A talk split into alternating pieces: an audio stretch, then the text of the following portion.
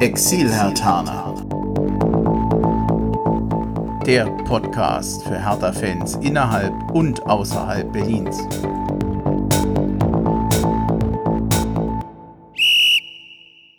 Hallo Hertha-Fans in Berlin, in Brandenburg und weiter weg. Also, hallo Exil-Hertaner, ich bin Bremchen und ich grüße euch zu einer neuen Folge des Exil-Hertaner Podcasts hier aus Hessen nach dem Spiel der Hertha in Frankfurt. Und passend zu diesem Anlass freue ich mich heute auf die bezaubernde Patricia und den unglaublichen Chris. Ich grüße euch. Hallo. Hallo, danke für die Einladung. Gerne. Ich gebe zu, die Begrüßung, das war Einschleimen auf hohem Niveau. Aber ich freue mich wirklich auf euch. Und das hat ja auch Gründe. Erstens, auf nette Menschen freue ich mich ohnehin immer. Und dann kommt halt noch dazu, dass ihr nicht nur ein Paar seid. Patricia ist auch noch Fan von Eintracht Frankfurt. Chris ist Hertha-Fan. Hing denn gestern während des Spiels bei euch der Haussegen schief? Die Konstellation ist ja schon echt besonders. Ja, also es wurde besonders laut, als Hertha in Führung gegangen ist. Also da war bei der einen Seite die Wut förmlich im Gesicht zu sehen. Und ich habe mich natürlich auch gefreut, aber die Freude hielt ja leider nicht so lang.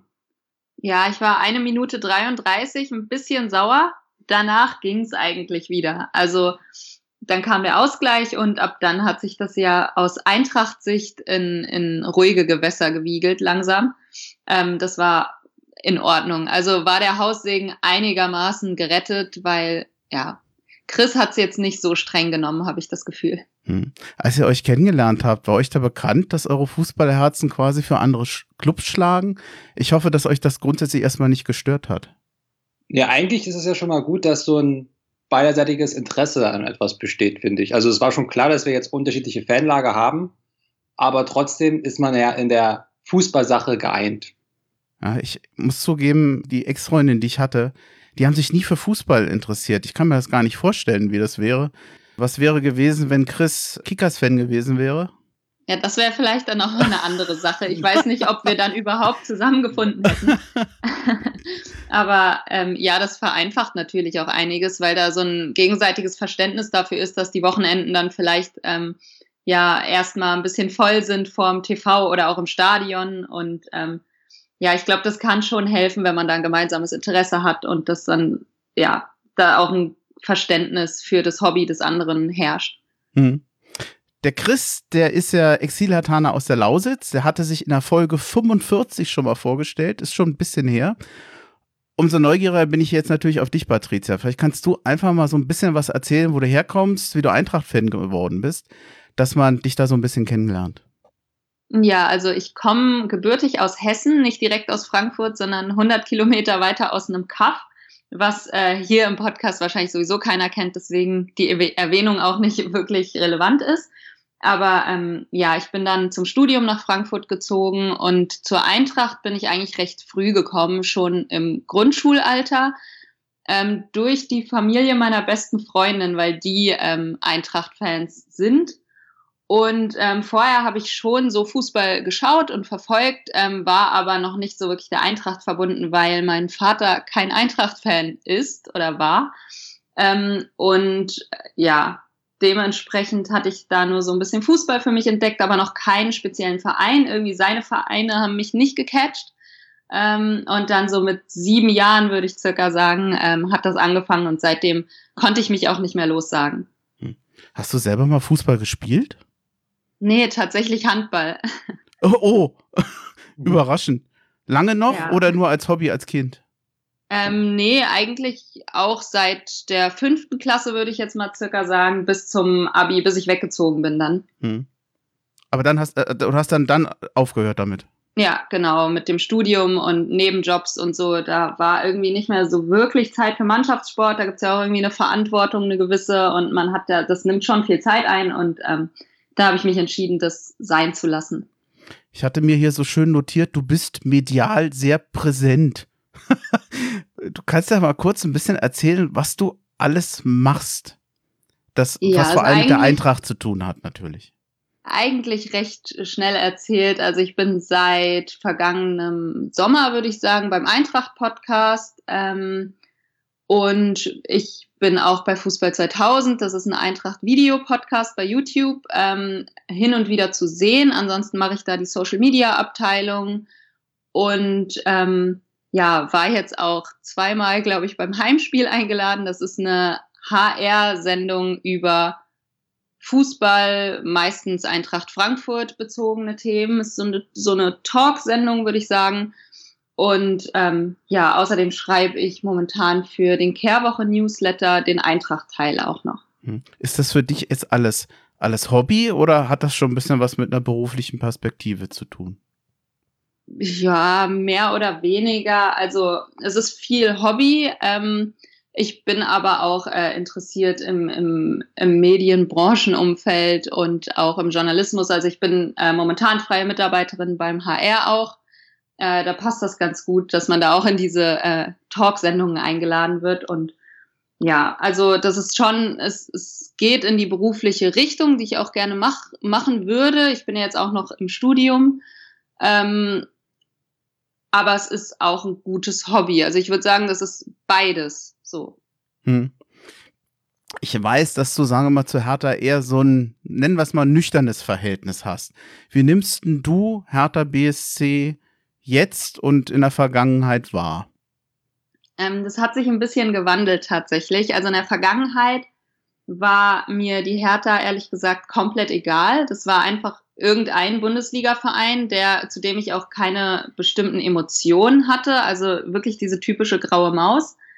Ähm, und jetzt zuletzt durch das, durch das Auftauchen von Lars Windhorst ähm, hat sich das tatsächlich auch ins Negative gerückt. Also ich habe da, ich erwische mich schon selbst, dass ich da ähm, ja so ein bisschen, bisschen negativ unterwegs bin, was die Härte angeht und auch hin und wieder, man kann es jetzt nicht äh, leugnen, auch ein bisschen Schadenfreude dabei ist, wenn man sieht, dass das halt eben nicht so toll läuft, wie das vielleicht angekündigt wurde oder wie sich das vielleicht auch der Verein erhofft hat.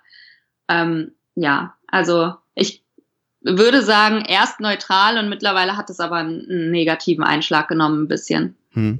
Ich finde es natürlich immer ein bisschen schade, wenn ich sowas höre. Ich kann verstehen, dass viele überhaupt mit Investorenmodellen ein Problem haben. Ich habe aber gerade bei Hertha manchmal den Eindruck, dass den Leuten auch nicht bewusst ist, dass also Windhorst der Verein nicht gehört, dass das eigentlich durch das Konstrukt sehr getrennt ist. Der Mann hat eine, eine Kapitalmehrheit, aber der hat keine Stimmenmehrheit. Der eingetragene Verein bestimmt nach wie vor, was zu tun ist. Und auch wenn viel über ihn geschrieben wird und er sehr wahrgenommen wird und vor allem dieser Begriff des Big City Clubs, den ich furchtbar finde, sehr prägend war. Er, er steht eigentlich nicht für den Verein. Was, was stört dich an ihm grundsätzlich, dass es überhaupt einen Investor gibt oder die, den unterstellten Einfluss, den er hat? Ähm, beides, also klar, die Investorensache ist, ist nicht gern gesehen, auch bei mir nicht. Ich bin da kein großer Fan von, auch wenn ich äh, realistisch gesehen wahrscheinlich ja, mich in der Zukunft mit immer mehr solcher Modelle anfreunden muss. Ich hoffe natürlich, dass da noch irgendeine Kehrtwende kommt, bin da aber jetzt ehrlich gesagt nicht besonders optimistisch. Aber ähm, ja, einfach, einfach die Person, wie er sich in den Vordergrund gerückt hat, seine Aussagen, ähm, Gleichzeitig, ich bin mir nicht sicher, ob das reicht, was er in die Hertha steckt, um die Ziele, die er selbst vorgegeben hat, die hm. der Verein ja gar nicht vorgegeben hat. Aber er selbst setzt sich da halt relativ großkotzig hin und ähm, redet von Champions League Fußball in der Hauptstadt und dem Verein, der die Haupt, den, den die Hauptstadt verdient und Big City Club und all sowas. Das hat sich schon nicht besonders ähm, ja positiv ausgewirkt. Und dann kommt natürlich noch dazu, dass Hertha und Eintracht ja eigentlich aus ähnlichen Gefilden kommen, tabellarisch gesehen.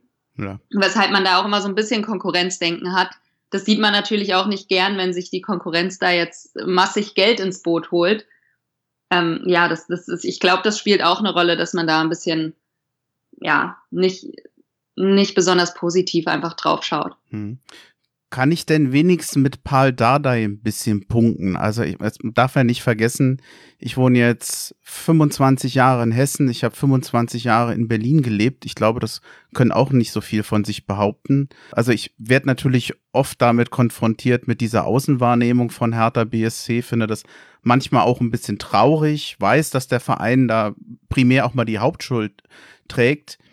Hm, zumindestens aber Paul Dardai habe ich hier mitbekommen, war eigentlich bei allen immer ein großer Sympathieträger. Ich mag ihn sehr. Kommt das so ein bisschen rüber oder geht das auch unter, aus deiner Sicht?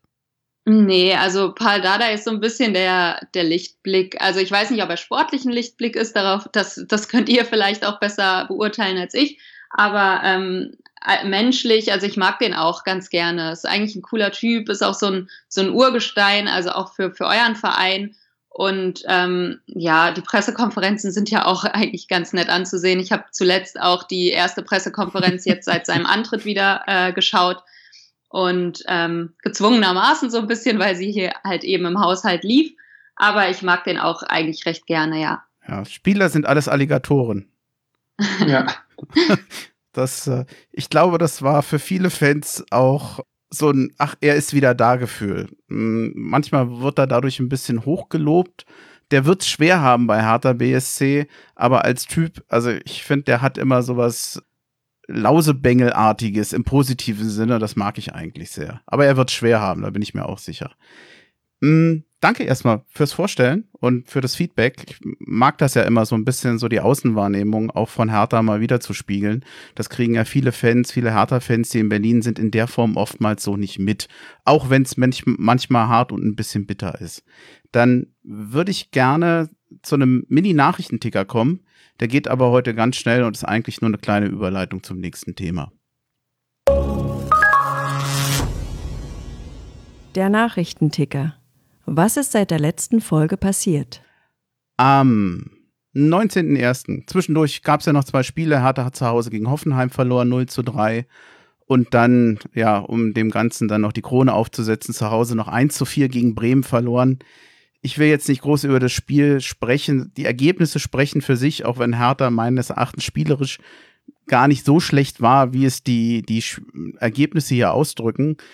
Letztendlich hat dann am Tag danach Hertha mehr oder weniger die Notbremse gezogen. Am 24. Januar gab Hertha BSC dann bekannt, dass man sich von Michael Preetz und Bruno Labbadia getrennt hat. Dardai nimmt dann die Rolle von, äh, übernimmt die Rolle von Labbadia als Trainer. Zecke ist Co-Trainer und Arne Friedrich übernimmt kommissarisch die Aufgaben von Michael Preetz. Mit Friedrich übernimmt jemand das Ruder, der in dieser Aufgabe eigentlich keine wirklich nennenswerte Erfahrung hat. Mit Dardai übernimmt ein alter Trainer wieder das Ruder. Da gehen mir gleich zwei Fragen durch den Kopf. Ich bin mal gespannt, was ihr davon haltet oder wie ihr darüber denkt. Was haltet ihr erstmal von dieser Lösung, von dieser Zwischenlösung? Und ja, ist es überhaupt eine Zwischenlösung oder ist das etwas, was dauerhaft geeignet ist, Hertha zu helfen? Was denken ihr so? Ja, wie du schon sagtest, das ist halt schwierig zu beurteilen, welche Qualifikation jetzt Arne Friedrich hat, wie groß sein Netzwerk wirklich ist, auch wenn er sagt, er hat ein gutes Netzwerk. Man muss da, glaube ich, ja, man darf, glaube ich, jetzt nicht zu viel erwarten, gerade auf der Position. Dann, es geistern ja noch weitere Namen so rum, die vielleicht auch dann aus Frankfurt kommen, die gerade bei Frankfurt arbeiten, die vielleicht der Nachfolger werden könnten. Nennt ruhig den Namen sagen wir mal, Freddy Bobic geistert zumindest in den Gazetten rum. Wie realistisch das jetzt ist, steht auf der anderen Seite. Ich persönlich sehe es einfach nicht aus Bobics Sicht, warum er nach Berlin kommen sollte, wenn man jetzt sieht, wie sich das Projekt in Frankfurt entwickelt hat. Ja, also ist halt schwierig zu beurteilen äh, von außen. Deswegen müssen wir jetzt, glaube ich, erstmal äh, Arne Friedrich vertrauen. Ich kann mir vorstellen, dass er es gut macht. Er hat ja jetzt auch schon ein bisschen Michael Preetz über die Schulter schauen können. Nur generell, ja, ihm fehlt halt die Erfahrung in, auf dem Gebiet. Hoffen wir einfach mal, dass er sie jetzt schnell sammelt und die Aufgaben so umsetzt, wie er sich vorstellt. Auf der Trainerposition, da kann man sagen, ja, man weiß wenigstens, was man hat. Also man kauft jetzt nicht hier die, die Katze im Sack, sondern man weiß, okay, Dada steht für diesen Fußball. Er hat sich ja auch, denke ich, nochmal ein bisschen weiterentwickelt, hat die Zeit genutzt um auch an seinen taktischen Finessen zu arbeiten. Deswegen bin ich auf der Trainerposition jetzt kurzfristig optimistischer als auf der äh, des Sportdirektors. Deswegen, ja, ich bin da noch geteilter Meinung, finde es aber kurzfristig schon eine sehr, sehr gute Lösung. Ja, also aus der, der Außenseiter-Sicht mal, um es mal so zu nennen, ähm, finde ich, also Paul Dardai in aller Ehren ist ein cooler Typ.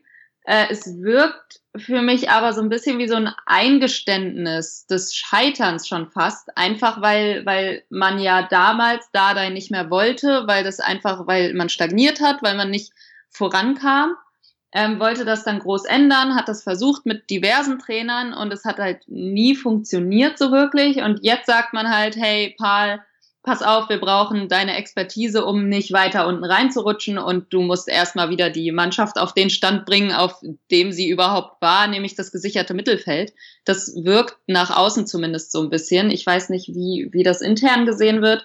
Und bei Arne Friedrich ist bei mir so das Problem, ich habe schon von Anfang an nicht wirklich verstanden, was seine Position im Verein vorher war. Also was genau hat er gemacht? Ich konnte irgendwie sein, seine Position nicht definieren, habe mich jetzt aber auch ehrlich gesagt nicht besonders tiefgehend damit ähm, beschäftigt. Das war nur auf den ersten Blick nicht wirklich erkenntlich, was, was da wirklich seine Aufgaben sind im Verein. Deswegen kann ich auch schwer beurteilen, wie, ja, wie er jetzt diese Position ausfüllen wird. Der Witz ist, ich glaube, die meisten Hertha-Fans wissen auch nicht, was er macht. Man hat mal bei Hertha BSC sinngemäß gesagt, dass er ein Bindeglied zwischen Mannschaft und Geschäftsführung sein soll. Das klingt so ein bisschen wie jemand, der erzählt, wie sich gerade das Team fühlt und was da abgeht. Was der jetzt im Einzelnen macht, ich glaube, das weiß damit immer noch so wirklich keiner. Für mich läuft das sowohl bei Dardai als auch bei Friedrich im Moment unter der Überschrift erstmal Klassenerhalt schaffen und dann gucken, wie es weitergeht. Oftmals ist es ja so, auch eine, eine Zwischenlösung, die kann ja manchmal länger dauern, wenn man merkt, es funktioniert, es bleibt. Oder man hat eben keinen anderen, von dem man mehr überzeugt ist, dass er es besser machen kann. Dass Bobic zu denen grundsätzlich gehören würde, die gezeigt haben, dass es besser machen können, ist, glaube ich, unstrittig. Ich glaube, der Erfolg bei der Eintracht, der spricht für sich. Da braucht man ja gar nicht groß was sagen. Was mich natürlich irritiert oder wo ich immer vorsichtig wäre, ist, wir haben so viel Meldungen bekommen zu Hertha BSC. Ich glaube 50 oder 60 Spieler, die genannt wurden, die zu Hertha kommen wollen. Und jetzt ziehen die Medien die gleiche Runde nochmal mit Bobic. Ich weiß nicht. Ich kann es mir nicht vorstellen, denn ich frage mich aus sportlicher Sicht, spricht nichts, aber auch gar nichts dafür, dass Bobic nach Berlin kommen sollte. Warum sollte er das tun? Erfolgreicher oder auch perspektivisch besser als bei der Eintracht. Ich würde an seiner Stelle niemals wechseln. Sollte es irgendeinen Grund geben, dann kann ich den nur darin sehen, dass tatsächlich seine Familie in Berlin wohnt und der jetzt, weil er ja schon seit Jahren in Frankfurt irgendwann zu seiner Familie zurückkommen will. Das sind aber private Gründe. Aus einem ähnlichen Grund ist damals Rainer Wittmeier zurück nach Stuttgart gegangen, weil seine Familie da wohnte. Ansonsten kann ich es mir nicht vorstellen. Hättet ihr dann noch andere Geschäftsführer bei Hertha im Angebot? Den berühmten Rangnick?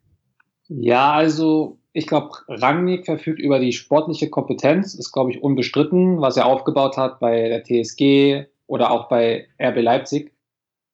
Aber ich glaube, wenn, wenn Hertha sich jetzt Rangnick ins Boot holt, dann ist man komplett in der Riege dieser äh, Investoren-Plastikclubs äh, aufgestiegen. Ich glaube, dann ist die Außendarstellung sehr, sehr schwierig. Ich glaube, dann wird man deutschlandweit auch halt als äh, RB Leipzig 2.0 gesehen, auch wenn das komplett unterschiedliche Modelle sind. Nur ja. die Außendarstellung geht dann schon in diese Richtung.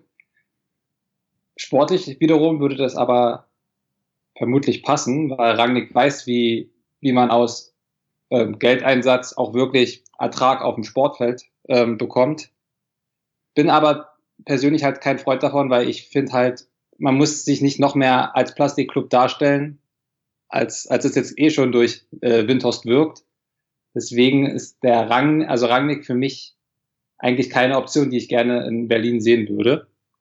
Ja, also äh, er sagt schon richtig, ich würde ich würd Rangnick auch ungern in Berlin sehen, vielleicht aus ein bisschen anderen Gründen. Also klar, es geht dann wirklich schon in die Richtung, oh, jetzt holt man sich hier auch noch den, den RB-Mogul äh, ans Boot. Ähm, es ist auch das Ding, dass ich dann auch wieder aus diesem Konkurrenzdenken heraus äh, Angst hätte, ehrlich gesagt, weil ich mir vorstellen kann, dass Rangnick dann schon gute Arbeit verrichtet. So, man kann denken über ihn, was man möchte, aber dass er erfolgreich arbeiten kann, hat er ja schon bewiesen. Ähm, das würde mir ein bisschen Angst machen, weiß aber auch nicht, wie das äh, strukturell funktionieren würde, weil er ja sehr, sehr hohe Ansprüche hat an, an seine Position und am liebsten mehrere Positionen auch gleichzeitig bekleidet, um wahrscheinlich alles auch äh, so zu lenken, wie er das gerne möchte. Weiß nicht, inwiefern das auch bei der Hertha geht und wie viel Kompetenz man auch abgeben möchte an eine einzelne Person. Ja, deswegen und, und zur Bobic-Sache, ähm, ich glaube, wir haben hier in, in Frankfurt schon so ein bisschen Angst bekommen, als wir es gelesen haben, einfach, einfach durch die Verbindung mit seiner Familie halt in Berlin, weil klar, sportlich spricht aus meiner Sicht momentan auch nicht viel dafür. Ähm, aber so, so Gründe wie Familie und, und Wohnort, präferierter Wohnort können ja dann doch recht, recht viel wiegen. Und ähm, ja, man weiß halt nicht, wie sein Innenleben jetzt aussieht und was er noch mit der Eintracht vorhat. Er hat ja noch Vertrag bis 2023. Ähm, keine Ahnung, ob die Hertha ihn da loskaufen würde oder wie das dann laufen würde. Ähm, ich, ich hoffe es nicht. Ähm, und ich würde mir auch für ihn wünschen, dass er es nicht macht, einfach weil er hat ja auch eine schwierigere Vergangenheit in, in diesem Posten gehabt. Also in Stuttgart würden die Leute wahrscheinlich nicht so positiv von Bobic berichten wie in Frankfurt jetzt momentan.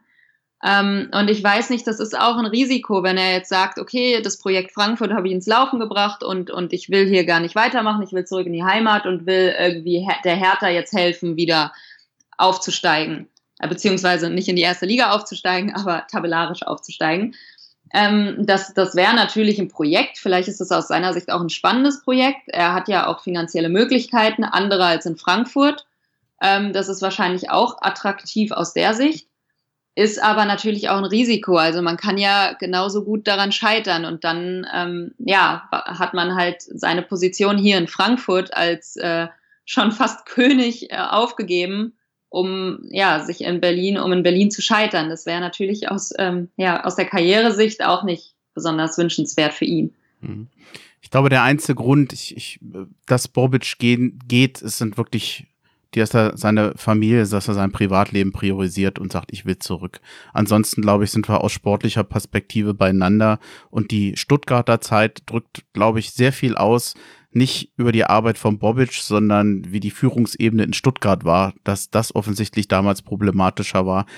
Das, glaube ich, darf man auch sagen. Also da würde ich ihn doch ziemlich freisprechen.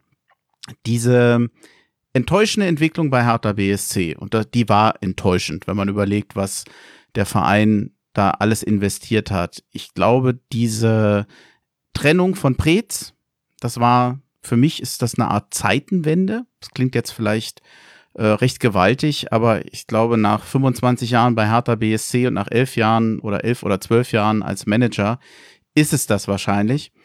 Und ich muss bei sowas automatisch immer an Eintracht Frankfurt denken, die ja, bei denen man meines Erachtens nur neidvoll auf die Entwicklung der letzten Jahre gucken kann. Und das Ganze, für mich diese, diese Wende zum Positiven bei, bei einem Team, was mehr oder weniger auch finanziell auf einem ähnlichen Level wie Hertha BSC war, das ist meines Erachtens auch initiiert worden durch einen Wechsel in der Führungsebene. Ich habe nochmal nachgeguckt, 1. Juni 2016 wurde Bobic als Vorstand Sport bei Eintracht Frankfurt berufen. Er löste damals Heribert Bruchagen ab, der 2002 bis 2016 bei der Eintracht das Sagen hatte ich behaupte mal, ich, Patricia, ich weiß nicht, wie du es siehst, dass das auch ein Wendepunkt für Frankfurt war. Das war für mich eigentlich der Startknopf zum Erfolg mit einem Bruchhagen, der vielleicht vorher für was ähnliches stand wie für Preetz, nämlich irgendwo Mittelmaß, Abstiege zwischendurch und irgendwie ging es nicht weiter nach oben. Kann man das vergleichen? Findest du das zulässig? Ja, also ich würde das auch ähm, sehr stark mit diesem Führungswechsel verbinden, jetzt auch den Erfolg einfach, weil Bruchhagen vielleicht für seine Zeit, als er bei der Eintracht war, auch die richtige Lösung war, ein Stück weit, einfach um den Verein stabil zu halten, um, um keine Schulden zu machen, um jetzt keine finanziellen riskanten Entscheidungen zu treffen, die vielleicht den Verein dann ähm, noch weiter in, in die zweite Liga oder noch weiter runterdrücken. Das war zu dem Zeitpunkt, glaube ich, richtig für die Eintracht, einfach, einfach stabil zu stehen ähm, war aber auf Dauer langfristig dann halt nicht mehr genug. Also man hat stagniert. Ähm, langfristig gesehen wäre das wahrscheinlich dann auch eher weiter runtergegangen, weil man sich ja auch mitentwickeln muss mit der Liga. Und die Liga hat sich ja rasant ähm, weiterentwickelt und die Konkurrenz hat da deutlich nachgebessert. Ähm, und dann war es einfach an der Zeit, da frischen Wind reinzubringen, zumal Buchhagen ja auch ein bisschen so für die schwarze Null stand und er hat ja selbst auch gesagt, die Tabelle ist zementiert und ach, wir sind Eintracht Frankfurt, wir wissen, wo wir herkommen, das ist schon okay, so wenn wir jetzt einen sicheren Mittelfeldplatz haben. Ähm, Kommt mir sehr und, bekannt vor, Entschuldigung. Ja, das ist halt so ein bisschen der Punkt. Das ist der Punkt, wo man sich denkt, ähm, ja, unter, unter, mit der Einstellung entwickelst du einen Verein wahrscheinlich auch nicht mehr weiter oder zumindest wird der Verein in naher Zukunft nicht nach größerem greifen. Und deswegen denke ich, war der Führungswechsel nötig und auch richtig. Und man hat mit Bobic offensichtlich ja auch den richtigen Mann geholt. Ähm, ja, und seitdem hat sich ja auch wirklich vieles im Verein modernisiert, gewandelt und auch die Arbeitsweisen haben sich äh, geändert. Und das hat ja auch Früchte getragen. Also ja, das war, das war ein guter, guter Punkt, ein guter Schritt. Und äh, kann ich mir vorstellen, dass das jetzt auch einfach bei der Hertha an der Zeit war, dass man da mal irgendwas Neues probiert, weil das ja offensichtlich so nicht mehr weiterging. Chris, von dir noch was? Sonst könnte ich dazu noch was sagen. Ja, und ich, man muss auch sagen, dass mit Bobic auch noch ein kompetentes Team dahinter steht. Also ein Ben Manga zum Beispiel ist, glaube ich, auch ein großer Name, zumindest in Frankfurt, der quasi der Chef der Scouting-Abteilung ist. Und die haben oh, ja halt viele Spieler geholt, die niemand anderes anscheinend auf dem Zettel hatte. Ich meine, ein Aller hat man damals aus der Ehredivise für, ich glaube, sieben Millionen geholt und ihn dann für knapp 60 weiterverkauft. Also das, das sind ja auch Spieler mit großem Potenzial, die man verpflichtet, die halt schnell, wie Klinsmann so, ähm, so schön sagen würde, einen Mehrwert bringen. Also ich glaube, da ist halt äh, ein ganzes Team dahinter, das äh, sehr kompetent ist und was auch äh, so, so ein Team würde man sich auch bei der Hertha wünschen. Also so kreative Transfers, die jetzt vielleicht nicht einfach nur ein großer Name sind oder, äh, weiß ich nicht, ein großes, großes Preisschild haben, sondern vielleicht auch mal so kreativ sind. Ja. Na, Hertha hat es versucht mit viel Geld und vielleicht auch mit großen Namen von, von großen Vereinen. Das kann man zumindest mal hinterfragen, ob das der richtige Weg war. Um nochmal zur Eintracht zurückzukommen, ich hatte eben erwähnt, 2016 kam Bobic. Ich habe mir nochmal aufgeschrieben, was dann noch alles passierte. 2017 Pokalfinale, 2018 Pokalfinale und Pokalsieger, 2018, 2019 Halbfinale Euroleague. Übrigens auch insgesamt, wie ich finde, nochmal bemerkenswert, da kann man sich ja drüber streiten, ob das in Berlin auch so war, wahrscheinlich eher nicht. Ein gutes Händchen für Trainer. Nico Kovac, selbst ja lange Hertaner gewesen, ähm, in Berlin geboren. Adi Hütter, das waren gute Trainer, das waren und sind gute Trainer. Und du hast eben Aller erwähnt, man muss ja auch sagen, dass ein Jovic oder ein Rebic, die haben natürlich auch Leistung gebracht und sind nachher auch noch äh, bestens verkauft worden. Eigentlich muss man voll des Lobes sein. Ich finde, es gibt allerdings, und das will ich auch nicht zu kurz kommen lassen, wenn es sowas gibt wie so eine Art Makel bei der Eintracht, vielleicht hat man es gestern ja auch noch mal gesehen, die Jugendarbeit bei Eintracht Frankfurt. Ich glaube, das scheint eine der wenigen Aspekte zu sein, bei denen ich Hertha tatsächlich besser aufgestellt sehe als, als die Frankfurter. Täuscht da das? habt ihr ja nach einem Makel gesucht.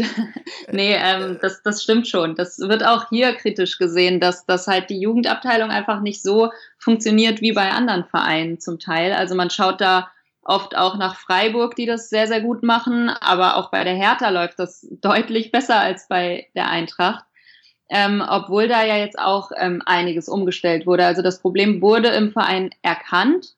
Es kommen halt wirklich zu wenig Jugendspieler nach, beziehungsweise diejenigen, die wahrscheinlich Bundesliga-Niveau entwickeln könnten, die das haben, ähm, gehen frühzeitig, verlassen den Verein frühzeitig halt in andere Jugendabteilungen. Da hat man zum Beispiel einen Emre Can, man hat Niklas Süle, das sind alles Frankfurter, die sind ähm, alle auch in der Kindheit bei der Eintracht gewesen, sind aber frühzeitig abgewandert.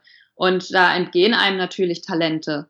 Und ähm, um das eventuell in Zukunft mal beheben zu können, hat die Eintracht jetzt auch gehandelt und ähm, die Jugendabteilung ein bisschen umgestellt. Es gibt einen neuen, neuen Leistungszentrumsleiter mit, äh, mit Andreas Möller, was auch nicht unumstritten war im Verein. Aber ähm, ja, er macht es jetzt und man hat sich auch ähm, für, die, für die Jugendmannschaften Trainer geholt, die vielversprechend sind. Ähm, zum Beispiel äh, Bräuch und Polenz, die die U15 jetzt trainieren und auch Alexander Meyer als, als ja, Fußballgott in Frankfurt ist jetzt Co-Trainer bei der U19. Das hat zumindest Signalwirkung und ähm, ich halte auch viel von Alex Meyer, nicht nur, weil er unser Fußballgott ist, sondern auch, ähm, er ist sehr, sehr engagiert. Der schaut auch regelmäßig beim Profitraining vorbei und schaut Adi Hütter da so ein bisschen über die Schulter. Ähm, sagt auch immer, er kann viel von ihm lernen. Der ist sehr, sehr engagiert und ähm, ich glaube auch ein intelligenter Mann.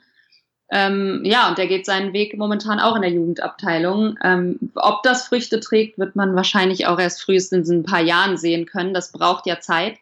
Aber ähm, ja, ich bin schon froh, dass das ein bisschen angegriffen wurde, weil ähm, ja, das, das Thema ist wirklich so unser, unsere Achillesferse.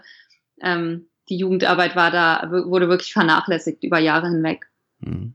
Zumal ja, ich überlege gerade, hm, es gibt, gab viele Spieler, die bei Hertha und bei Frankfurt gespielt haben. Ich glaube, der letzte, der aus der Hertha-Jugend ging, ich glaube, es war Rehgäsel, hat sich dann bei der Eintracht, glaube ich, aber auch sowas von gar nicht durchgesetzt, wenn ich das richtig in Erinnerung habe.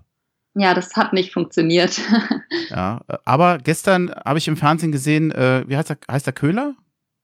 Ja. Benjamin, ja. Ja, der kommt ja auch aus der Hertha Jugend eigentlich mal. Hat gestern noch sehr lustig in der, in der Pause erzählt, dass er ja eigentlich doch mehr an Union hängt und an der Eintracht. Aber spielen tut er jetzt bei der Ü32 von Hertha, fand ich auch ganz witzig. War jetzt eher unerwartet, dachte ich. Ja, das kann man so sagen. Aber ja, er hatte ja seine beste Zeit, äh, würde ich sagen, bei der Eintracht, bei Union auch, schätze ich mal. Äh, habe ihn da nicht mehr so intensiv verfolgt, aber ja, wahrscheinlich hängt er halt einfach emotional mehr an diesem Verein, obwohl ja die Hertha so sein Heimatverein ist dann. Eigentlich, Wohl. eigentlich, ja. Ja. ja. Hm, ich habe hier noch ein schönes Stichwort auf meinem Zettel, nämlich Stadion. Hertha BSC versucht ja eigentlich seit einer Weile, die Planung voranzutreiben für ein eigenes Stadion. Und ich würde mal sagen, bisher sind sie damit prächtig gescheitert, denn sie können sich in der Stadt nicht so richtig durchsetzen. Frankfurt hat ein bisschen anderes Standing in der Stadt, was soll man vielleicht auch nochmal grundsätzlich erwähnen. Das Stadion ist neu seit äh, oder wurde neu, nochmal neu gebaut zur WM 2016. Und ich frage mich natürlich immer so ein bisschen Stadionneubau. Das kann ja auch mal negative Aspekte aufwerfen. Wir hatten uns vorher ja schon so ein bisschen unterhalten. Wir konnten jetzt nicht nachweisen, inwiefern sich die Preise dadurch verändert haben. Aber ich hatte schon den Eindruck, dass in Frankfurt dadurch doch eine gewisse Verknappung der Tickets stattgefunden hat. Vielleicht auch bedingt durch Erfolg, aber es ist nicht einfach in Frankfurt am, äh, an, an Tickets zu kommen. Hast du den Eindruck, dass das ein bisschen auch was mit dem neuen Stadion zu tun hat? Ist das, ist das eine Gefahr, wenn man selber mal ein neues Stadion baut, dass man sagen sollte, Mensch, passt mal auf bei Hertha BSC Berlin, sonst geht euch das ähnlich? Oder ist das eine Angst, die ich hier verbreite, die übertrieben ist? Ähm, ich würde es nicht zu hoch hängen, glaube ich. Vor allem aus härter Sicht. Man hat ja jetzt schon ein sehr, sehr, sehr großes Stadion, was auch immer sehr, sehr, sehr leer ist, wenn nicht gerade irgendwie Bayern München zu Gast ist. Ähm, ich glaube, da, das würde sogar positive Aspekte, viele positive Aspekte mit sich bringen, wenn das ein bisschen kleiner wäre. Ähm, das ist bei der Eintracht. Ähm, ich kann jetzt nicht wirklich nachweisen, wie knapp die Tickets dadurch geworden sind oder auch, also wie sich das mit den Ticketpreisen, wie gesagt, entwickelt hat. Da habe ich jetzt ähm, auf die Schnelle, sage ich mal, nicht, nicht viel gefunden. Ich habe immer noch das Gefühl, dass das sehr, sehr viel mit den Erfolgen oder Misserfolgen der Eintracht zusammenhängt. Also zum Beispiel in den Zweitligasaisons war es gar kein Problem, an Tickets zu kommen auch ähm, jetzt vor den, vor den großen Erfolgen mit Nico Kovac und äh, Adi Hütter ähm, war das auch möglich, sage ich mal. Also natürlich, es gab immer Spiele wie gegen Bayern oder auch gegen Dortmund, wo die Tickets halt sehr, sehr begehrt waren und, und schwer zu bekommen. Es gab aber auch immer Spiele wie meinetwegen gegen Wolfsburg oder ja, gegen Vereine, die einfach weniger attraktiv sind ähm, aus Fansicht. Da war es eigentlich immer möglich, noch Tickets zu bekommen. Klar, die, die Kurve, die Stehplätze waren, glaube ich, schon immer sehr, sehr begehrt und auch schnell weg. Aber im, im Rest des Stadions hat man immer noch irgendwo Plätze bekommen. Das hat sich jetzt die letzten Jahre halt durch den Erfolg auch ein bisschen, bisschen gewandelt. Also ich kann mich erinnern, wie ich vor wenigen Jahren noch gegen Wolfsburg easy am Spieltag noch morgens ein Ticket holen konnte. Ähm, das, das war jetzt letztens, also letzte Saison wollte ich auch gegen Wolfsburg ins Stadion gehen. Ich habe keine Dauerkarte. Und dann stand ich da und habe ähm, eineinhalb Wochen vor dem Spiel einfach kein Ticket mehr bekommen und dachte mir, oh ja, also scheinbar ist da schon ein sehr, sehr großer Ansturm zuletzt auf die Tickets gewesen. Bin mir aber nicht sicher, inwiefern das mit dem Stadion zusammenhängt. Aber das Stadion ist schon auch hier ein großes Thema gewesen, weil man ja eben nicht Eigentümer ist, sondern immer, immer Mieter war. Hm. Bist du, ich vermute mal, du hast eine Dauerkarte, ne? Nee, habe ich nicht. Tatsächlich. Oh, hast du tatsächlich nicht? An die kommt man übrigens auch sehr, sehr schwer ran. Da gibt es eigentlich jährlich immer mal welche, die aufgestockt werden oder die neu verteilt werden aber da kommt man halt äh, noch schlechter ran als an ein Ticket gegen Bayern oder so. Hm. Was, eine was kosten Dauerkarten in Frankfurt? Hast du da eine Übersicht oder? Ähm, ich habe es leider nicht hatte, vorbereitet. Ich, ich wollte dich nicht in Verlegenheit bringen. Kleinen Moment, ich hatte das ähm, im Kopf, als ich letztens selbst nachgeguckt hatte, aber ähm, hier steht, Nee, steht hier gerade nicht direkt. Also ich weiß es nicht genau, leider. Es gibt aber auch verschiedene, natürlich verschiedene Preiskategorien. Klar. Ich glaube von knapp über 100 bis über 300 Euro oder noch höher 500 ist da alles dabei. Okay, na, das ist noch ähnlich wie in Berlin. Nee, das, das hätte ich vielleicht ein bisschen besser vorbereiten sollen. Da lasst uns da einen Punkt machen. Fällt euch denn grundsätzlich zu der Geschichte Geschäftsführung, Trainer noch was ein? Ist für euch noch was offen, was ihr erwähnen wollt? Sonst würde ich nämlich langsam mal zum Spiel kommen, wenn ihr einverstanden seid. Ja, können wir gerne mit dem Spiel äh, fortfahren. Also von meiner Seite ist jetzt nichts weiter. Ja. Okay, dann machen wir das. Wie war das Spiel von Hertha BSC? So, dann kommen wir jetzt zum ja, Auswärtsspiel in Frankfurt, das für die Hertha verloren ging. 3 zu 1. Ich hatte ja mit einer Niederlage gerechnet, aber jetzt war es dann am Ende doch tatsächlich ein bisschen unglücklich, wie das Ganze ablief. Jedenfalls aus Hertha Sicht. 0 zu 1 durch Piontek in der 66. Minute, Silva mit dem Ausgleichstreffer gleich eine Minute später, dann Hinteregger mit dem 2-1 und Silva mit dem 3 zu 1 in der Nachspielzeit. Ich war vor allem überrascht von der Aufstellung von Hertha BSC. Dardai hatte ordentlich, ja, durchgetauscht. Bei Hertha kamen Luke Bacchio, Klünter, Toruna Riga, Askasiba und Piontek für Schwolo, Cordoba, Darida und Alderete. Pekarik äh, bzw. Mittelstädt. Also ersta noch erstaunlicher fand ich, dass er tatsächlich Schwolo rausgenommen hat und dafür Jahrstein kam. Chris, ich frag's dich mal. Es hat sich ja gelohnt, er hat ja gut gespielt, aber ich hatte nicht den Eindruck, dass wir vorher ein Problem mit Schwolo hatten. Ich kann es mir nicht genau erklären, warum er es gemacht hat. Hast du eine Ahnung? Also ich fand das auch, also es, kam für mich auch sehr, sehr überraschend, als ich das äh, gelesen habe, eine Stunde vor Spiel ich fand auch, das ist, so ein, das ist so eine Baustelle, die man eigentlich nicht hätte aufmachen müssen. Also es ist jetzt eher noch ein neuer Nebenschauplatz und ich finde, Hertha hat ja eigentlich in der äh, momentanen sportlichen Situation schon genug Nebenschauplätze, äh, um die man sich kümmern muss.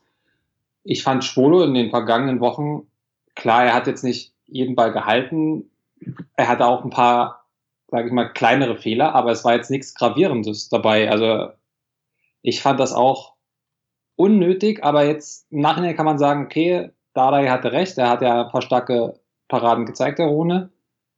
Aber ja, ich frage mich auch, was soll das jetzt für, für Schwolo heißen? Er kam ja jetzt vor der Saison eigentlich als Nummer eins, hat sich nichts zu Schulden kommen lassen und landet trotzdem jetzt auf der Bank und der Routinier übernimmt. Es ist ja auch keine langfristige Lösung für Hertha. Also, ich weiß nicht, Jahrstein hat jetzt auch schon ein gewisses Alter erreicht. Schwolo ist im besten Torhüteralter. Also eigentlich gehe ich davon aus, dass Schwolo langfristig auch die Nummer eins sein sollte. Deswegen hat mich dieser Schritt schon sehr überrascht. Aber man sagt ja auch immer, wenn ein Trainer neu kommt, tauschen sie gerne den Torhüter aus, um ein Signal zu senden an die Mannschaft. Aber Ja, ich war schon leicht schockiert, als ich das gelesen habe. Gut, vielleicht setzt er da tatsächlich ein bisschen mehr auf Erfahrung. Bei Pekarik habe ich noch überlegt, ob er mit Klünter einfach den Spieler nimmt, der einfach deutlich schneller ist.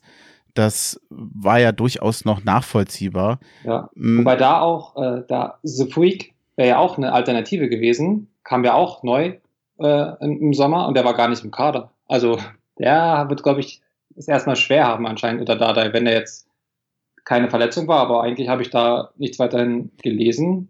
Aber Sufruik bringt ja auch Tempo mit und kleine Schienbeinschoner, aber anscheinend hat das Dardai nicht überzeugt. Er hat, er hat aber auch insgesamt nicht überzeugt, muss man sagen. Apropos nicht überzeugt. Dieses 0-0 zur Pause. Also ich finde ja, dass Hertha wesentlich weniger defensiv gespielt hat am Anfang, als man es hätte erwarten sollen oder als es die meisten erwartet haben. Mit zunehmendem Spielverlauf die Eintracht für mich immer spielbestimmender, ohne ja, dass es jetzt ein wirklich schönes Spiel war. Also ich fand die erste Halbzeit insgesamt schwer anzugucken und den Frankfurtern kann man eigentlich nur den Vorwurf machen, dass sie die Chancen, die sie hatten, nicht gemacht haben. Ja, das war sehr ärgerlich aus, aus Frankfurter Sicht, einfach weil das, man hat schon gemerkt, es war ein, ein schweres Spiel für die Mannschaft, was auch, glaube ich, ein Stück weit so erwartet wurde gegen, gegen eine Mannschaft, die sich ja in der Tabellensituation befindet, in der sich gerade Hertha befindet. Dazu noch Paul Dardai. Man weiß ja so in etwa, was man bekommt, wenn man an den Trainer denkt.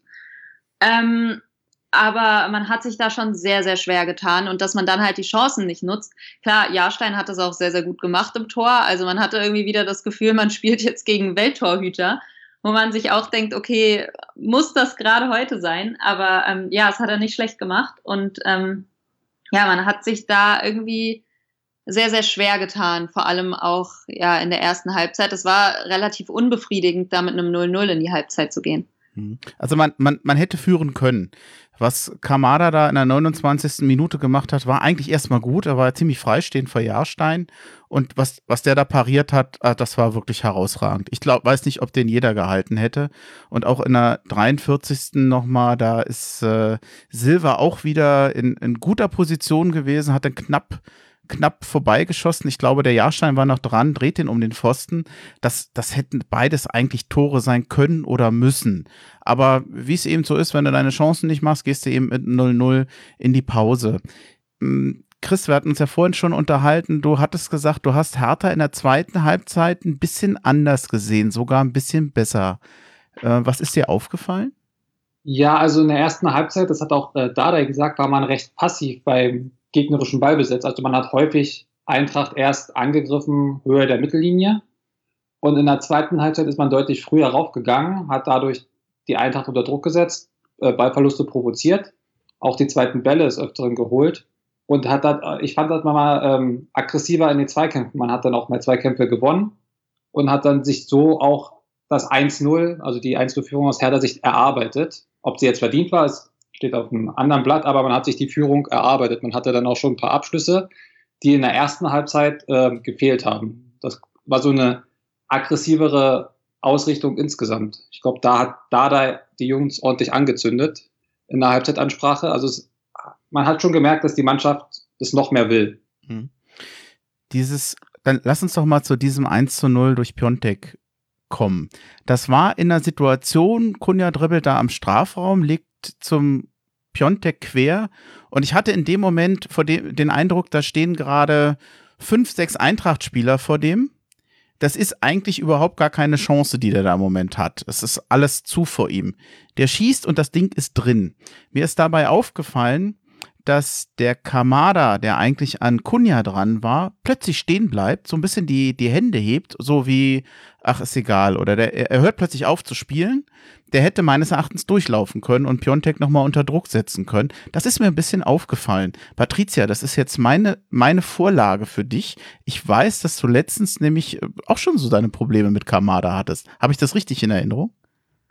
Mm, ja, also verglichen mit der Eintracht-Bubble war ich da, glaube ich, Kamada noch sehr wohlgesonnen. Ich habe ihn recht, recht lange verteidigt, ähm, habe mich aber das, so zuletzt ein bisschen über ihn aufgeregt, einfach weil ja, diese letzte Konsequenz fehlt bei ihm einfach. Also eher in der Offensivbewegung. Ähm, einfach dieser Torriecher ist nicht da, obwohl er sehr oft Chancen hat, die er eben verwandeln könnte. Ähm, das fehlt noch so ein bisschen bei ihm. Aber ähm, das ist halt auch das, was, was viele Eintracht-Fans an ihm kritisieren. Erstens die Körpersprache und viele, viele, ähm, ja, vermuten bei ihm da so eine, so eine leichte Lustlosigkeit, beziehungsweise, ja, dass er nicht ganz 100 Prozent im Spiel ist manchmal. Und ähm, ja, das ist halt genau eine dieser Szenen, woran sich diese Kritik halt festmacht. Also von, ja, solche Aktionen hat er öfter drin. Und ähm, dann wird er auch, finde ich, zu Recht kritisiert, auch wenn es oft ähm, überhart ist bei uns im, im Umfeld, meiner Meinung nach. Aber ähm, ja, genau, das sind halt so Szenen. Ich habe mich nämlich auch gefragt, ähm, überhaupt, dass Kunja da so frei, frei läuft. Und ich habe ich habe, glaube ich, in der Szene noch gesagt, warum geht denn da keiner drauf? Also jeder weiß, dass Kunja gut dribbeln kann und dass das gefährlich wird. Und irgendwie hat man das halt nicht früh genug unterbunden, dass dann der Ball noch so zu Piontek kommt und das Tor fällt. Da war ich schon sehr, sehr bedient, muss ich sagen. Wobei, man muss auch einfach mal sagen, das war auch stark von ihm gemacht. Der Mann, also ich finde, er hat insgesamt sowieso eigentlich ein gutes Spiel gemacht, nicht nur wegen des Tores. Er ist ja nicht der große, mh, hm, sagen wir mal, äh, Spielzugvorbereiter. Den spielt zum Strafraum an, dann schießt er und dann ist die Wahrscheinlichkeit groß, dass es ein Tor ist. Wenn man ihn so einsetzt, dann setzt man ihn eigentlich ideal ein. Ähm, aber äh, das, das war einfach stark gemacht, muss ich sagen. Also gab es nicht diese, diese, äh, der Prozentsatz, wie wahrscheinlich es war, dass dann äh, Tor geschossen ja. wird. Der lag, glaube ich, bei 4 Prozent, wenn ich das richtig in Erinnerung habe. Ja, genau. Und da war auch zwei äh, vorher hat der Kunja aufs Tor geschossen und äh, Trapp hat pariert und der Hertha ist auf den zweiten Ball gegangen und hat ihn geholt. Und da so ist ja dann das Tor entstanden. Also es war halt auch halt diese Aggressivität, die in der ersten Halbzeit äh, noch nicht zu sehen war, hat man in der Situation deutlich äh, sehen können. Ne? Also das, der, das Team hat geackert und wollte auch noch den zweiten Ball und die Chance nicht äh, zum Erliegen bringen, sondern man hat versucht, jeden Ball zu erobern. Das hat so, das hat auch, glaube ich, da sehr gut gefallen. Also ich glaube, da wird auch ansetzen für die zukünftigen Spiele, dass man da dieses Pressing und auch diese, äh, diesen Willen, wirklich auch Tore zu erzielen, dass man den auch wirklich spürt. Gar nicht gefallen hat, wird Dardai, dass im Prinzip eine Minute später postwend der Ausgleich fiel. Flanke Ko äh, Kostic und der Silva, der kommt dann verhältnismäßig frei da zum Kopfball. Torunariga kann ihm nicht folgen und dann war eine Minute später ja der Ausgleich schon da. So, ich sag mal, für uns als Hartaner nicht schön, als Frankfurter freut man sich.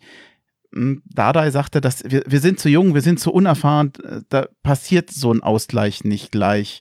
Ähm, ich muss zugeben, ich, ich habe den Eindruck, das ist dann eben auch Qualität der Frankfurter. Ich weiß nicht, wie viel hundert äh, Flanken Kostic in einem Spiel macht, dann kommt halt auch mal eine an. Und Silva hat das auch stark gemacht. Also für mich ist das dann auch ein Stück Qualität. Ja, ne, wenn man die Flanke nicht verhindert, dann wird es halt schwierig dann, wenn man so einen Stürmer einer Qualität von André Silva hat. Ja, Toro Nariga war halt nicht ganz am Mann und dann fällt er halt auch rein und Klünter, der in der ersten Halbzeit fand ich Klünter also defensiv sehr gut gegen, gegen Kostic, was so Pässe angeht, das war noch ein bisschen ausbaufähig. Also da waren auch sehr viele unnötige Pässe ins Seitenhaus und in der zweiten Halbzeit war halt Klünter des Öfteren mal zu weit weg von, von Kostic. Und das bestraft dann so eine Mannschaft wie, wie Frankfurt eiskalt. Was ich schön fand an diesen beiden Toren, das war ein richtiger Wachmacher fürs Spiel.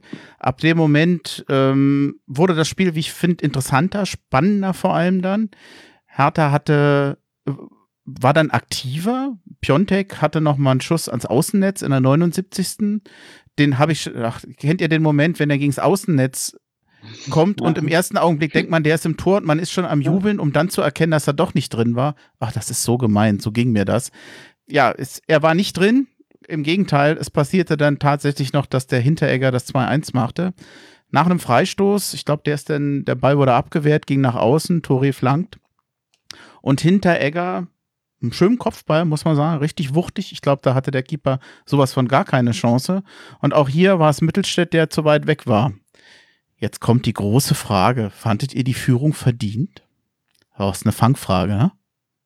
Ja, man muss ja noch bedenken, Eintracht hat ja noch den Pfostenschuss vorher schon gehabt. Also ja. noch beim 0-0, wo Kostic äh, ja, einfach schon frei durch war und dann den Pfosten nur trifft. Also Chancen plus würde ich schon bei der Eintracht äh, sehen. Wenn es am Ende ein Unentschieden wird, dann sagt man, also jetzt vom Endergebnis her, dann sagt man auch, okay, ja, Eintracht war leicht besser, aber unterm Strich geht das Unentschieden in Ordnung. Ja, ähnlich. Ähm, ich hätte mich ehrlich gesagt schon geärgert, wenn man nicht die drei Punkte geholt hätte, einfach weil, weil ich finde, man gesehen hat, dass die Eintracht die bessere und reifere Mannschaft ist, einfach, dass, dass ja. da auch mehr fürs Spiel getan wird. Also die Eintracht hat versucht, das Spiel zu machen, was ähm, von der Hertha gut gestört wurde. Ich gehe auch mal davon aus, dass das ein Stück weit der Plan war, einfach das Spiel der Eintracht zu unterbinden, weil ja momentan wirklich eine der Stärken der Eintracht ist, dass sie gut ins Spielen kommen, dass sie Freude am eigenen Spiel haben und sobald diese Spielfreude sich so, sobald die ins Rollen kommt, dann ist es auch schwer zu stoppen irgendwie.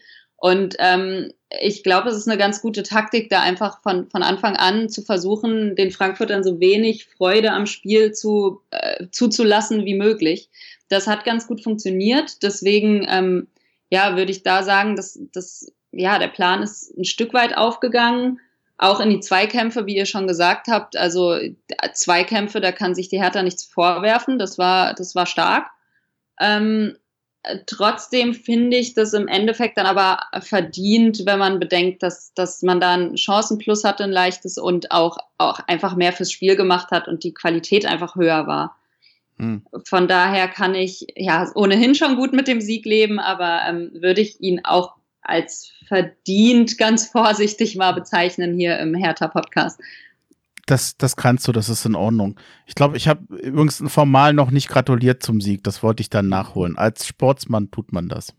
Vielen Dank. Gerne. Nee, gerne nicht, aber es, es ist in Ordnung. Ja, ich, ich fürchte allerdings, du hast recht. Ich denke, dass die Statistik tatsächlich auch für Frankfurt spielt.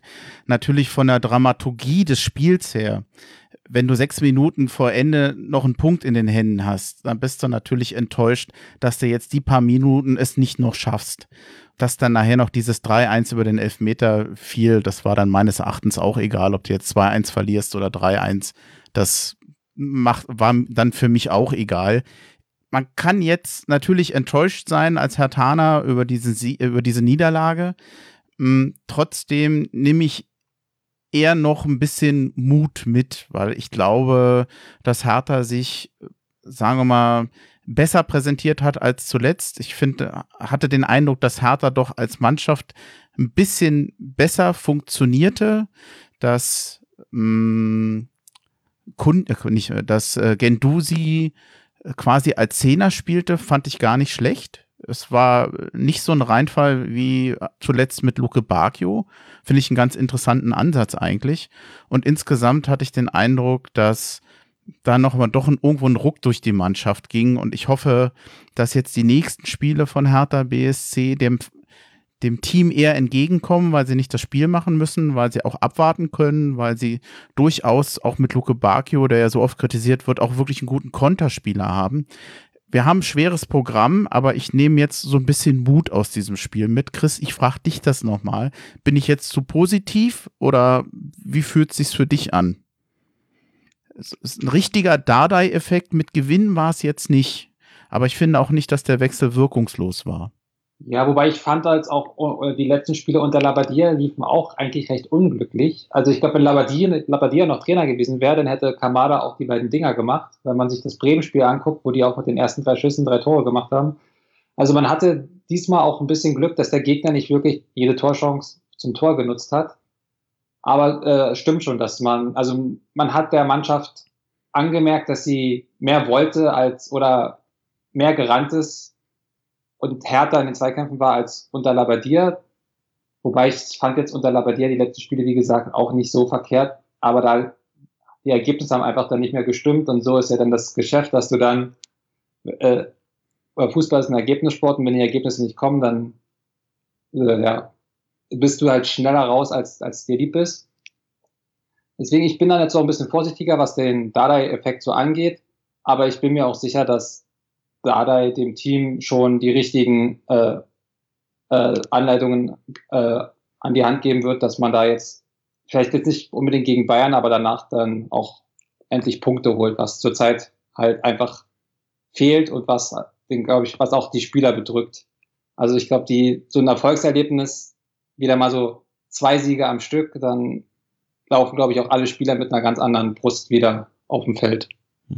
Gab es Spieler eigentlich, wo ihr jetzt sagen würdet, bei beiden Mannschaften, die waren herausragend oder das waren, waren für euch die besten Spieler? Ich hatte ja bei Hertha schon erwähnt, den Piontek und Jahrstein haben mir sehr gut gefallen. Würdet ihr das noch bei, um andere Spieler ergänzen, beziehungsweise wen fandet ihr bei Frankfurt besonders stark? Ja, das ist ähm, schwierig, weil, weil die Eintracht, wie gesagt, ihr Spiel nicht so richtig spielen konnte. Zuletzt war das ja Younes bei uns oft, der rausgestochen hat. Den, der war, finde ich, fast unsichtbar in diesem Spiel. Also der hat wirklich, wirklich nicht viel von dem machen können, was ihn stark macht. Ich glaube, ich würde da einfach ähm, besonders Silva weiterhin hervorheben. Einfach weil der in bestechender Form ist, der trifft, der trifft zuverlässig und das war auch wichtig, dass, dass er diese, dieses 1-1 so schnell ähm, ja, da, da angeschlossen hat. Und ähm, ja, ich, ich kann es einfach nicht lassen, Silva jedes Mal hervorzuheben, weil das einfach ein absoluter Glücksgriff für die Eintracht ist. Auch den, den Elfmeter, gut, der war nicht mehr entscheidend, aber der verwandelt die halt so sicher und ich weiß nicht, wann der zuletzt einen Elfmeter verschossen hat. Für die Eintracht glaube ich noch gar nicht. Ähm, ja, deswegen ihn, Kostic weiterhin stabil, aber so, so wirklich ein, ein Spieler hervorheben, der komplett rausgestochen ist, kann ich glaube ich nicht. Hm. Also ich, es gab ein, zwei Situationen, da wusste ich nicht so richtig, was ich von Tuta halten sollte, aber ähm, vielleicht ist das jetzt auch unfair. Da schien er mir nicht so ganz so souverän. Ist, glaube ich, ein junger Verteidiger, kann das sein? Ja, der ist äh, sehr, sehr jung. Ich glaube 21 gerade. Ähm, und der, also es ist halt schwierig für ihn, weil er ja jetzt quasi die Abraham-Rolle so ein bisschen einnimmt, nicht mhm. die Rolle als Kapitän und äh, Abwehrchef aber halt auf seiner Position das ausfüllen muss, was Abraham jahrelang auf einem hohen Niveau gemacht hat. Äh, und er wurde da jetzt auch so ein bisschen ins kalte Wasser geworfen. Dafür macht er es, finde ich, sehr, sehr gut. Ähm, hat sich wenig zu Schulden kommen lassen. Also so richtig grobe Schnitzer hatte er zuletzt eigentlich nicht drin. Aber ähm, ich glaube, wir geben ihm da den Raum und wir wissen auch, dass da Fehler kommen werden und Fehler passieren werden, was bei einem jungen Spieler absolut normal ist. Ähm, aber er hat das Potenzial und ich glaube, man kann ihn da aufbauen. Mhm. Ich weiß nicht, ob das äh, passt, aber ich fand auch, dass Hinteregger da hinten wirklich eine ganz solide Leistung gespielt hat. Also mir sind jetzt keine, keine offensichtlichen Fehler aufgefallen. Bei dem 0 zu 1 hatte ich den Eindruck, da ist es insgesamt der Abwehrverbund von der Eintracht, der nicht funktioniert hat. Aber das ist schon ziemlich zuverlässiger Abräumer. Also ich möchte gegen den nicht spielen. Ja, absolut. Und dass er jetzt auch wieder mal getroffen hat. Also in der letzten Saison war er ja schon fast ein Torjäger, dafür, dass er Innenverteidiger ist eigentlich. Ähm, das hat ja jetzt auch mal wieder geklappt. Der hat halt auch einen, einen Offensivdrang, der hat noch einen Torriecher tatsächlich. Ähm, was jetzt momentan ein Dika ein bisschen übernimmt. Also ein Dika ist auch gegen die Hertha jetzt sehr, sehr oft vorgeprescht. Äh, da habe ich mich manchmal auch gefragt, was macht er denn jetzt gerade auf der Flügelstürmerposition? Das ist unser Innenverteidiger. Aber ja, er übernimmt so ein bisschen die Aufgabe und Hinteregger ähm, bleibt dafür öfter hinten im Verbund, da er jetzt in der Mitte spielt. Ähm, aber Hinteregger ist eine, ist eine Bank, also da hinten, das ist solide und wir sind, glaube ich, auch sehr, sehr froh, dass wir ihn haben, ja. Ja, und bei, der mich bei, hm? oder bei, bei Frankfurt, was wer mich auch immer wieder fasziniert, ist halt der ewige Makoto Hasebe, der mit, was jetzt, 37, ja. Immer noch auf einem sehr, sehr hohen Niveau spielt was jetzt gerade auf der Feldspielerposition nicht alltäglich ist. Also das muss man den Hut vorziehen, dass man in dem Alter noch zu solchen Topleistungen fähig ist. Ja, zuletzt gegen Bielefeld übrigens der schnellste Mann im Spiel gewesen, mit 37 Jahren. Wow. Ach, in dem Spiel war es ja tatsächlich übrigens Piontek, ne? Ja. Schnellster Spieler. Hätte ich auch nicht gedacht. Ich wusste nicht, dass er so schnell ist. Aber ich ja, also ich glaube, wenn er einmal in, in Fahrt kommt, dann ist es auch so, glaube ich, so ein Stürmertyp, den man dann schwierig abbremsen kann, weil er bringt auch so eine gewisse körperliche Wucht mit. Ja, also. Ja, und, und vor allem eben die, die, die Schnelligkeit dazu. Ja. Ich glaube, wir haben es zu dem Spiel. Ich würde da ganz gern einen Punkt drunter machen, wenn ihr einverstanden seid. Und zumindest, vielleicht könnt ihr ja noch einen Satz oder eure Einschätzung zum nächsten Spiel. Hertha gegen die Bayern am 5. Februar. Na, das ist ja ein leichtes Heimspiel. Und die Eintracht, die muss am 7.2. nach Hoffenheim. So, jetzt sagt mir mal, was da abgeht. Ja, die haben ja auch gegeneinander gerade gespielt, ne? Bayern, Hoffenheim. Hm? Ja. Ja, ich glaube, naja, ist eigentlich das einfachste Heimspiel, weil man hat ja keine Erwartungen.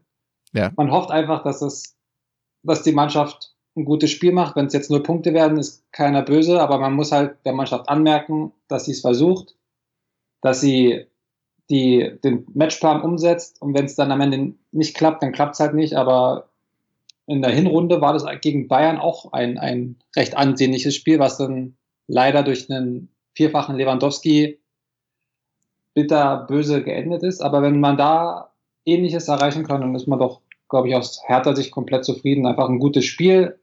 Und wenn es am Ende sogar einen Punkt gibt, ist man mehr als zufrieden. Und wenn man am Ende mit null Punkten und einer guten Leistung dasteht, ist, glaube ich, auch niemand in Berlin böse.